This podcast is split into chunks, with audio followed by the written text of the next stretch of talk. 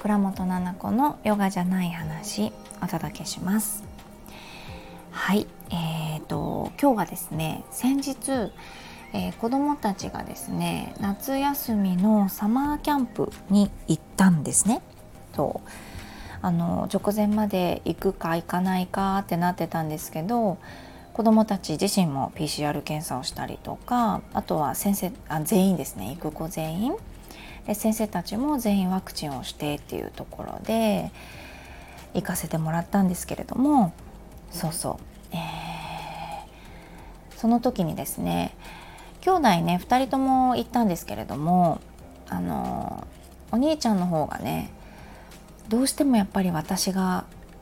心配してしまってこれはもう何でしょうね最初の子ってどうしてこんなに 何て言うのかな心配しちゃうんだろうっていうあのしようと思ってしてるんじゃなくてもなんか湧き出てくるみたいな感じでどんと構えてこう信じてあげてうん送り出すっていうのがもう私の理想の姿です。で弟に関してはのもうほんと4歳とか幼稚園生の頃からあの幼稚園でそのサマーキャンプ2泊3日3泊4日1人で行ってくるってこともあったので大きいリュック背負うのも慣れているし送り出す方も慣れているし何だったらもう生まれた時から その2番目の子っていうのは気づいたら床で寝ちゃってたとか その上の子に気を取られてみたいな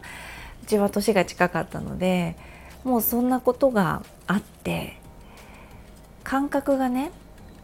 なんだかこの子なら大丈夫ってあの次男に関してはどこかできっと実践私ができていたからなんですよね。初めてのことじゃないから物理的に2回目のことがほとんどなのでイベントことだったりねお風邪だったりとか幼稚園に入るとかいろんなことがもう経験済みのママとしての対応だったのでそういった意味では心配が湧き出てくるっていうことがもうなかった。うん、であの本当にそんなに手がかからない子だったので赤ちゃんの時特に気づいたら本当に床で寝てるとかだったので あの2ヶ月の頃から1人で寝てるみたいな感じの子だったので慣れちゃってたんですよね私も。でもうお兄ちゃんは本当にあの未だにですけど忘れ物がたくさんたくさんあってですね本人も治ったらいいなっていうところで 私も「そうだね」って言ってあのいろんなことを試しながらねやれホワイトボードに書いてみるメモで持ってみる首から下げてみるとかいろいろやるんだけれどももうもうあの落ちちゃってんのかなってボロボロその子から 自動的にものがって思うぐらいいろんなものなくなっちゃったりとかねあのぐちゃぐちゃってなっちゃってるようなタイプなんです。でもうそこがいい悪いじゃなくこの子なんだなっていうのはもう何年か前から思ってきてすごくこうマイペースであのよ良いところですとってもマイペースで動じず、うん、あの自分の主張っていうのがすごくあってあの持論があるんですよね。俺はこう思うっていうのをはっきりとやっぱ言いたい。うん、なんかとてもいいところがねたくさんな子なんですけれどもそれとはね違うのね。なんかわかるわかりますか？これお母さんたち。あの湧いて出てきちゃうみたいな。大丈夫かしらこの子っていうのが。やっぱり最初の子であってですね、まあ、そのキャンプでいろいろ用意をしててもあの弟は「あはいはいパジャマね」みたいな「はい歯ブラシここ」みたいな感じで一緒に用意してるんですけどお兄ちゃんはもうもうもう全然注意がそこに来てないんでその荷物を入れるっていうことに。もう全然違う方向きながらうんっていう感じであの用意をしてたんですよね一応自分で。うん、でできたって言ったら4つぐらいこうリュックから出て出た状態できっちりこう閉めちゃったりしてはあってお兄ちゃんがいない時に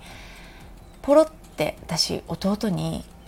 同じ班だったらよかったのになって弟とって言っちゃったんです弟にそしたらな「なんで?」って弟が言うので「いやほらパジャマここであん」って「ママに入れてもらってたじゃん。パジャマここでしょ」って。弟が教えてくれるでしょってきっと、うん、だから一緒だったらよかったのにって。言った後にすぐ「あダメダメ。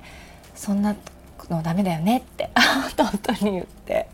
弟はその独り言を私の独り言を聞いてて。別に何も言ってなかったんですけど、まあ、パパもそれを聞いてて。でその、まあ、お兄ちゃんだけ聞いてないというような状況でパパがそれを聞いた時に「たくさん困ったらいいんだよ」って言ったんですよ一言。めちゃめちゃ困ったらいいじゃんってリーダーがきっといるみたいなんですよねその班で。で兄弟なんて全然違う班になっちゃうのであの会ったこともない何年生かもわからない子たちと一緒に寝泊まりをして同じチームで頑張るということをやるんですけれども、まあ、リーダーの子がいるとでリーダーにこれを渡すみたいなものも事前にあったりしてそのリーダーにめちゃめちゃ怒られたりしてたらもう結構笑うなって言ってたんですよパパは。本当にワクワクした顔しながらいっぱい困ったらいいじゃないかって言ってるんですガハガハ笑いながら。でも私は結構無言でその顔を見ててああこういうことなんだなってちょっと思った。うん、なんかそのパパと私と違うところ、うん、まあ同時にだからパパのすごく良いところだと思う。私が羨ましいと思うところだし、まあ、パパが結婚してくれてこの子たちのパパでよかったなって本当に思った瞬間だった。もう私がねあの心配性なんだけどそれを隠すようにねしてるんですよ。やっぱお兄ちゃんに心配心配って言うとお兄ちゃんも嫌だと思うので密かに心配してていつも。そう。でもまた出てる出てるみたいな感じにパパに言われて、うん、本人がさあの困んないとわからない。でこの子はあの困るだろうっていうことも困んなかったりする？です。なんか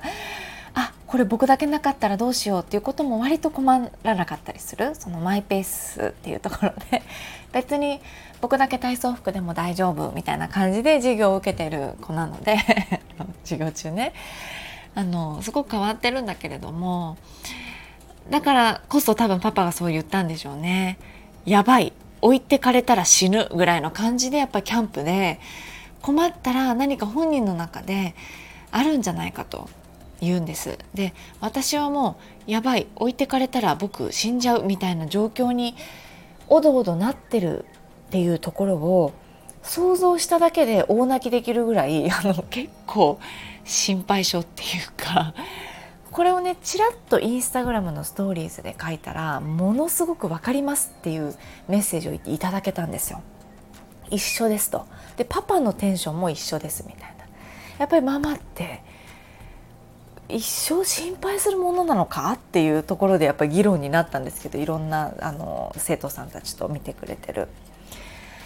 もうねそのお兄ちゃんの困ってる姿とかやっぱ想像したら泣いちゃう。どんどん困れっていうふうに心の底からねまだなれない。だからなりたいすごく。でもいつになったらなれるのかなって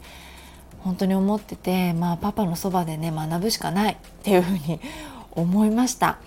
そうまず私がね衝撃だったのが子供たちがすごくちっちゃい時もう2人とも赤ちゃん赤ちゃんみたいな時によく海外旅行になぜか行ってたんだけれどもあの海外の日差しが本当に強いので私はこう長袖の日よけのパーカーを着てね海で。で下もこう長いレギンスを着たりしてでも前もキューってこうお顔絞ってあのちっちゃく丸くこう顔出てるぐらいの感じにしてこう日をよけて楽しんでたんですよね。子供たちのお世話をただただこうして、うん、何をしないといけない。これがあるからおむつを変えないといけないからもうプールに何回も入りたくないみたいな。その 水用のおむつがないからとか。ずっとそういうテンションだったようなんです私は。うん、まあそうですよね。お母さんだからこう安全第一。そしてあの日焼けはしたくない。どうしても現実的私はとってもお母さんが現実的な人で、あの育ててもらったのですごく現実的だし忘れられない楽しむということをするということがっていうことなんです。でパパに言われた一言で楽しむことには努力も必要だよって言われたんですよ楽しくなさそう見てたらって 言われたんですえ？って。あの、まあ、全然喧嘩にはならなかったんですけど「えどういうこと?」って言ったら「分かる」その日焼けしたくなかったりとか、えー、子供だから9時に寝かせたい。ハワイに来たって。カーニバルが来てたって。8時に寝かせたい。気持ちはわかる。だけれどもあのこの子にとってもママにとってもすごくなんだろう貴重な体験だったりとか楽しむっていうことをもっともっとしてもいい気がするって客観的に見てたらっていうふうに言われて私の真面目な性格もこう分かった上でそうやって言ってくれて、まあ、大人だからねそのなんだろうな楽しむということがすごく苦手になってたのも事実だったんですよね。思い返してみれば本当に幼稚園の頃とかただただもう本能に任せて泥んこまみれになったりうん、草履が1個なくなっちゃって裸足で帰ったりとかもうとにかく毎日が楽しかった思い出しかなくてそうただ一人で頑張んなきゃっていうところがずっと思春期の時からなぜか私は一人で頑張んなきゃ私が全部頑張らなきゃちゃんとしないとって思ってきたんですよね。でちゃんとしたちゃんとしてるねって言われてきたんですお母さんとかあとは本当に同級生の高校生の時とか中学生の時とか「ななこちゃんってすごく自分を持っててちゃんとしてるよね」ってすごくいろんな人から言ってくれてそれがいいことだと無意識に認識したんですよねきっと。ちゃんとしてないとダメなんだなってきっと思ってたんだと思う。だから羽目を外してここに来たら楽しんじゃおうよとかっていうのが子供を産んだらますますできなくなっちゃってた。でそんな私が出会ったパパが本当に考え方がちょっとぶっ飛んでてなんだこの人。この人のとの子供が生まれたらものすごい子供なんじゃないかなって思ったぐらいそのなんか遺伝子の変異みたいななんか 変異じゃないけど遺伝子ぶち壊すんだろうなっていうこちらの遺伝子を。って思ったぐらいのやっぱり真逆なタイプのパパだったので割とそういうズンと刺さることを言ってきたりする。普通だったらこうバトルカーンって感じなんだかもしれないけどあまりに衝撃的だったのでで図星なことは信じるようにしてるので図星だわと、うん、でその日から私はあの気にするっていうことをやめてみた。お母さんだから白くないと。とか。え今考えたらちょっと訳が分かんない理由ですよね。なんかお母さんだからなんか白い方がいいかなと思ってみたいな。9年ん？9年前とかじゃないですか。8年前とかか。なんだかよくわからないものに多分たくさんあの食われててそんな感情だったんですよね。その時から楽しむっていうことをちょっとずつちょっとずつできるようになってきてとっても今は楽しいんです。お仕事もその時に比べたらもう100倍ぐらいのお仕事の量をしているし自分が今こんな風に子供育てながら仕事してるって夢にも思ってなかったのでそんなことをしながら昔よりもすごく楽しめてるんですよね。うんそれがパパの言った大人になったら楽しむことの努力多分努力っていろんなあのネガティブな意見もあると思いますけどパパの言った努力っていうのはとってもポジティブな意味の努力でなんとなくニュアンスで伝わりますかね。大人になったら羽目を外して楽しむ。今ここに集中するって結構勇気がいりませんか？子供の安全はもちろん無意識で守ってますよ。なんだか夜ご飯のことだったりねあの3日後にある自分のお仕事のことだったりいろんなことが気になります。周りの目だったり。そのことをすっかり忘れてただここで子供と楽しむっていうことをあの時の私はできていなかったんだけれども今とってもできているなっていうふうに思うのでそのパパの「たくさん困ったらいいよ」ってガーガー笑ってた横顔をすごいこうあの脳裏に焼き付けておこうといった意味できっと私は無言で見てたんですよね。いやパパ勉強になるわ。そうだよねって言って。もう出ちゃうわ。泣けちゃうから。困った顔想像するとって言ったらもうほんとあの愛がもうどうかしてるからってよく言われるんですけど私の母性というかその愛がどうかしてるっていうふうにパパはよく表現しますね。うん、愛がどうかしちゃっててもやっぱりそのねあのパパの考え本当の意味で私の理想ですからガハガハ言いながらドンと構えてこう基地が家にあるような感覚でここが光をちょっとだけ照らしておけば見つけて帰ってくるかもしれないもんね。そうそのぐらいでいたいなっていうふうに思いますけどちょっとまだまだ無理かなと。今子供9歳ぐらい10歳の年なので。もう無理。あと10年ぐらい無理。だからあの二十歳ぐらいまで無理。でも本当二十歳の成人式とかになったらもうちょっとどうどうしようっていう感じですお兄ちゃんがちょっと二十歳とかになったら。どうなっちゃうかななんて思いながらね。はい。もう私もね本当に成長してると思う。あの子供が一年一年いろんなことをやっぱりねあの緊張してたすごく。あの知らない子と初めて顔合わせした時に緊張しててもう「か」ぐらいの声しか出てなくて「あのいってらっしゃい」って「いってらっしゃい」ってほんと10回ぐらい私が言っても全然しかとされちゃってもう声も出ないみたいな緊張しちゃって。で「行ってきます」ってか「か」みたいな声で言われて目も合わせてくれなかった。ああ余計心配だななんて思いながら。あの送り出したんですけれども無事にねニコニコで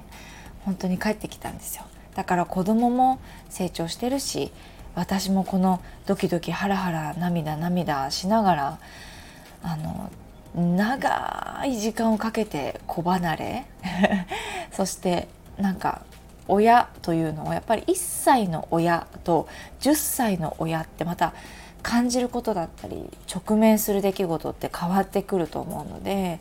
あの本当に毎年毎年のこの成長っていうのをね子供と一緒にしてるなって思いました。うんでもお母さんだったらすごくこの話分かってくれるんじゃないのかななんて思ったりしてますけど。ね帰りのその子供たちのバスが来た時にもう私完全にあの泣いちゃってるんです。あのマスクの下で涙が出てきちゃってああどうしよう恥ずかしい泣いちゃったなって。でハンカチとかもあのこう涙を 拭ったりなんかして。まだ子供の顔ちなみに見てない時ですからね。誰のバスかわからないバスがこう着いた時にあのな涙が出てしまって。でパッて後ろ見たら後ろのお母さんも泣いてて。自分の子供じゃないですよ絶対。で前のお母さんパッて見たら前のお母さんも泣いてたから。あもうハグしたいなと思ってそのお母さんたちと。みんな一緒なんだろうなって思ったりしたんです。ね夏休み。いろんなこと経験してますがママも成長してますね。もう今話してるだけでずっと涙がこう出てきそうですが。頑張ってます。でこのね子供たちがサマーキャンプに行ってる間に私はねパパと初めて2人であの旅行に行ったんです。初めてです。付き合ってる時からね旅行に行ったことがなくて初めて行ったのでその時の話なんかをね ちょっと させていただけたらななんて思ってます。次に続くっていう感じで今日は終わりにしていきたいかなと思います。それでは長くなってしまいましたが聞いていただいてありがとうございます。またすぐお会いしましょう。